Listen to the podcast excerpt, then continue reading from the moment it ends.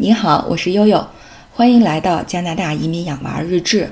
昨天啊，我上传了一期这个呃边工作边学英语的那些年，嗯，然后我觉得朋友们的反馈还是挺挺呃让我意外的，是挺激烈的哈。因为确实，呃，如果说在去英国留学之前，呃和来多伦多生活之前，有什么和这边的事儿啊沾边儿的主题，或者说。呃，比较重要的主题可能其实就是语言学习了。那对于像悠悠这样的高龄这个呃在职妇女，呃，学英语更是一个呃挺挑战的事情。呃，这个学英语是从什么时候开始的呢？嗯，就是打这个奥斯卡先生，我我们发现奥斯卡先生就是小的时候那个这个 VUR 的这个呃这个先天性疾病以后，我就想，哎呦，这个。哥们儿，要不要将来去国外治啊？啊，或者是呃，要不要就是各种安排、各种准备？所以那个时候就把英语捡了起来，然后就有了后面这些特别打鸡血的，就是后这是起因，但是后来就刹不住车了，然后就越来越上劲儿。然后我记得还有一些听友就问说：“那你这么紧张的工作怎么安排时间？”是我现在想想哈，这个呃，主要是靠那个中午上课。和晚上十二点到两点这段时间，啊，这个复习雅思。我记得那阵儿就是刚开，就是刚开始每半年一次考雅思的时候，呃，这不是说听力，呃，一个是因为口音的原因哈，就是因为也咱们学习都是美音嘛，对吧？但是雅思是英音，哎，怎么一做听力错一半儿啊？啊，等后来口音慢慢适应了，说怎么还能错一半儿？结果有一天，这个我爸我妈啊，一个周六的上午，他们说：“哎，我们带孩子吧，你快考试了，你去复习复习，写一套卷子。”结果这一写，发现，哎，我这回听力怎么就错了三个呀？这爆发式的增长是怎么回事呢？其实就是晚上大脑已经不怎么工作了，你就像一老牛拉破车一样在那儿学英语。但是反正就即便是这样，呃，总之还是坚持在学啊。这么些年来看来，也有一些呃，还是有意义的这个事儿。对，因为。机会总是不期而至，嗯，就是说的特恶心一点，就是说机会总是青呃什么那个青睐那些有准备的人，对。但殊不知，其实这些准备有的时候只是你在你呃人生特别无助的时候的一个，嗯，一个这个唯一的一一一叶扁舟，让你在这个汪洋大海里觉得还有这个希望。所以实际上，嗯，对我来说，可能有一段时间英语是这样。呃，但是呢，还有一个特别重要的激励的力量，是因为我周围的师长和朋友都是这样励志的人。呃，就是因为悠悠是做招聘嘛，后期做了很多这个国家的千人计划的专家的引进，所以你你看他们的这个这个人生的简历，然后再跟他们聊聊天儿，然后包括后期又跟他们一起工作，啊，你会发现，哇塞，这些华尔街回来的精英，他们成功，嗯。这是一个必然的，就是因为实在他们他们精力太充沛了，他们实在是太努力了，而且他们确实本身都很聪明，所以呃，悠悠常年被这些积雪浸泡着，所以自己也积雪了。但是想想这个呃学英语这个事儿，最早期的动力还是来源于我的老师，嗯，这就是这期我想介绍的。呃，我的老师呃是这个说起来还是之前我记得跟大家分享过。这个做这个青年的这个国际交流的时候，游泳上高中，呃，去参加了当时那个第一届，就两千年举办的第一届这个 GEYC 全球青少年环境会议。呃，对，在这个会议之前，不是有一年的这个网上培训的呃这个这个呃课程要完成。然后那个时候，我们这个天津组的这支队伍，呃，是这个南开大学的这个环境学院来牵头辅导的。所以当时我们队的。呃，除了我们四个学生以外，还有呃有十几个老师，其中最主要的我们的领队老师呢是呃南开环境学院的这个一个博士，呃当时的一个讲师，后来是副教授，呃这个叫 Pearl。然后我们的英语老师呢，就是当时在南开大学访嗯的一个美国的访问学者，叫 Chris Chris Langer。然后呃对，其实我想讲的就是 Chris 的故事，因为之前也跟。嗯，有几个听友在聊天的时候说起来了，觉得蛮有意义的。嗯，说起来，Chris，这是我我十七岁的时候，呃，这个成为我的老师的哈。呃，跟现在这个一盘算，已经二十年过去了。呃，我这个在此之前，在做节目之前啊，最近一次想起他，是我们去年呃自驾去美国的时候，去年暑假我们自驾去了一趟美国，啊，终于到了新泽西，终于到了纽约，就是我老师生活的地方，他出生成长的地方，呃。对，然后我当时特别特别遗憾的，因为我们在那只玩了三天，时间特别赶，因为我们要要回北京，还要从那儿开回来，然后两个小祖宗在路上，这个又不能坐太长时间的汽车，所以我们没有办法，只能拉拉长了这个路上的时间，反而到了呃纽约、华盛顿、新泽西以后玩的时间很少。对，所以这个呃我的一个特别大的心愿就没有完成，就是呃和这个。呃，Chris 在去世之前的夫人其实就是我们的领队老师 Pearl，啊，我特别想跟他见个面，然后特别想跟他一起去这个呃这个呃墓地看看我的老师，对，但是反正最后时间没允许，也没去成。对，我的老师在二零一二年八月份去世了，呃，因为他是这个呃，其实现在来说也不罕见了，叫渐冻人的这个病，大家了解渐冻人。嗯，所谓的这种呃肌萎缩的这种呃硬化的病变，可能是从霍金知道的，呃，但是悠悠知道这个病更早，这个病在呃缩写叫 ALS，呃，现在大家都知道了啊，像渐冻人哈，有很多明星参加了很多这个冰桶挑战，都是为了给他们生源。对这个病呢，我最早知道就是从我的老师，他呢从美国到南开大学来做访问学者，也主要是因为他发现这个病。他当时 发现这个病的时候只有三十八岁，就是悠悠现在的年纪。嗯，然后试了各种之后，美国当时是说这个这个病是无解的病，所以呢有朋友给他介绍说你可以试试中医。嗯，所以他就到南开大学来交流访问，然后其实。更重要的目的是自救，啊，所以呃，他的呃，当时还不是他太太哈，就 p e r l 给他介绍了很多很好的中医，然后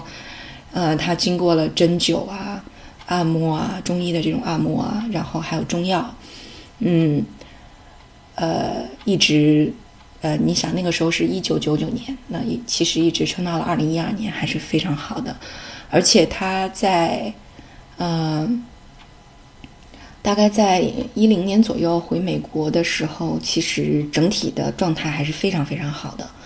所以我觉得还是呃，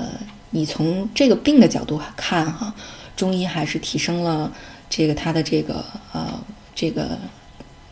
呃生命的长度和生命的质量，我觉得呃都是很好的一个，看来都是一个很好的解决方案。对，那个时候，呃，Chris 主要负责我们这个团队的英语。那个时候我们都是高二的学生哈，这个，呃，你就即便是属于英语学习里面学的还不错的，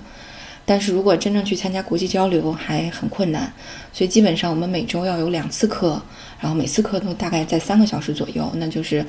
呃，他会给我们讲一些这个环境保护的知识啊，然后这个，呃，会重点跟我们练英语啊。但但是到后来呢？就是因为我们要去瑞典参加这个活动，还会呃教我们瑞典语，因为他也学过瑞典语，所以啊那个时候我觉得哦我的老师真太厉害了。但是那个时候他就已经你会发现哎，为什么他敲键盘那么慢，然后只能用几个手指头？那渐渐的他告诉我们说，哎我得了一种病，这个病叫 ALS。嗯，如果你得了这个病之后，你就会慢慢的失去功能。他说他这种属于这种四肢性先开始的进行性肌无力。那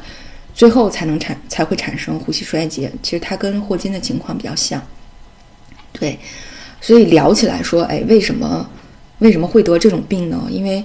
他在年轻的时候，呃，是个这个运动方面很有才华的一个一个一个年轻人。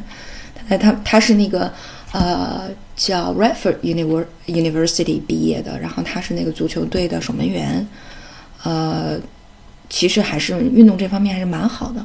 嗯，所以我就有这种疑问，我说为什么，呃，这个会得这个病？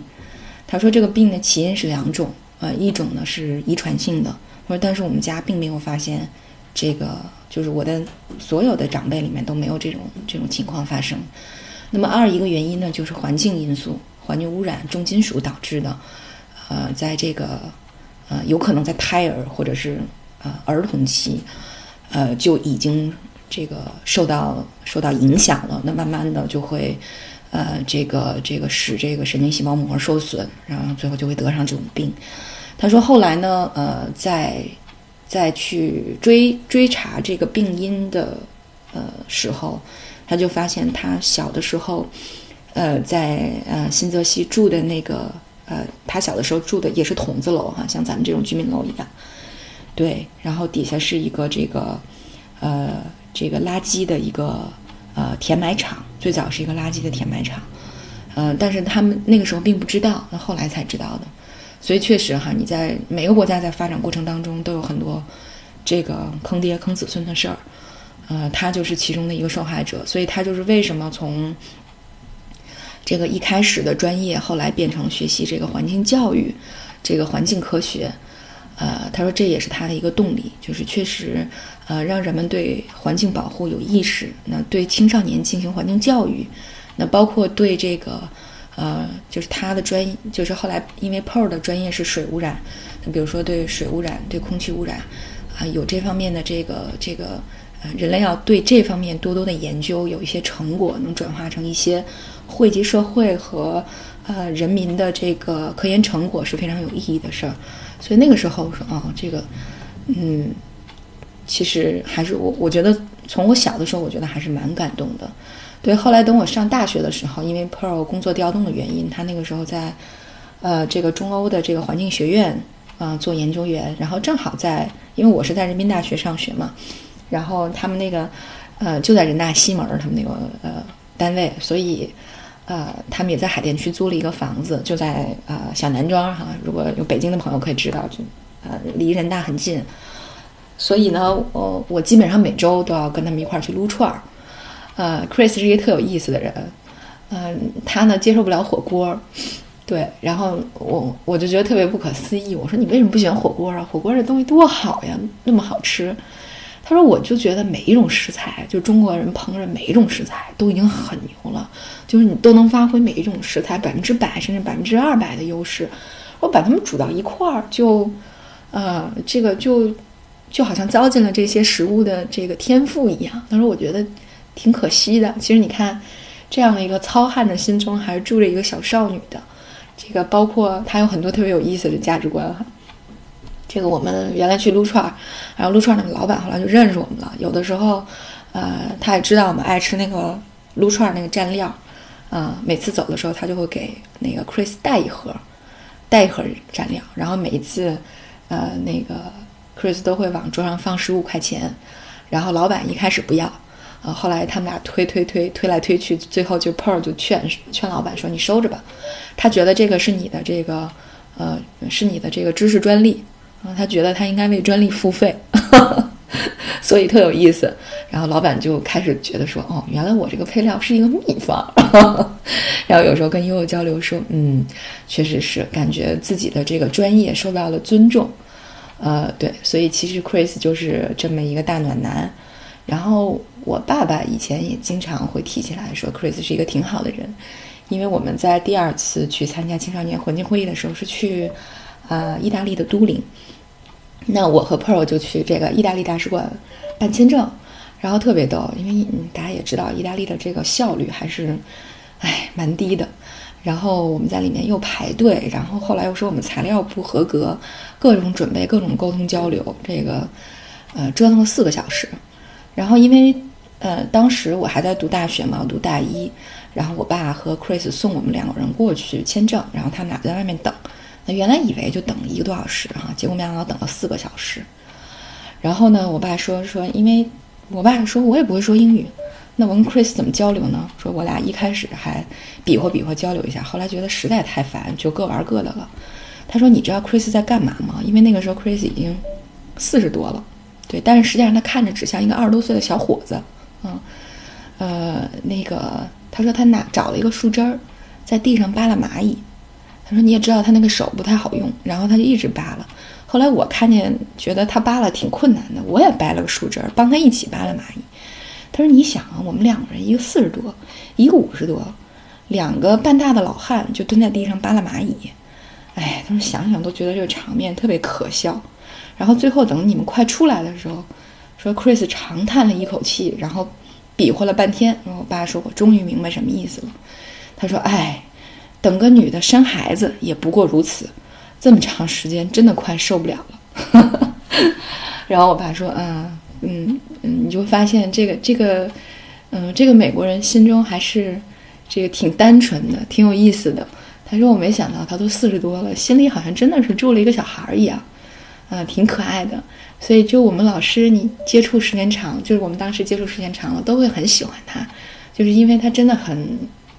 呃，很天真，他没有那么多的目的性。然后你会觉得，哎，他得了这个病，很可怜啊。但是呢，你又觉得，哦，这个病仿佛就像冻住了这个人的灵魂一样，他不再变老了。嗯，因为后来他和 Pro 又回到了美国生活那一段时间，然后有的时候 Pro 跟我们联系的时候。呃，会给我看很多照片。他说：“你看，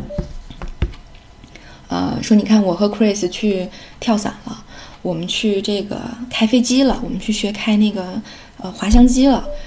啊，你会觉得哦，他的生活真的很精彩啊。虽然说他知道了自己大概生命有多长，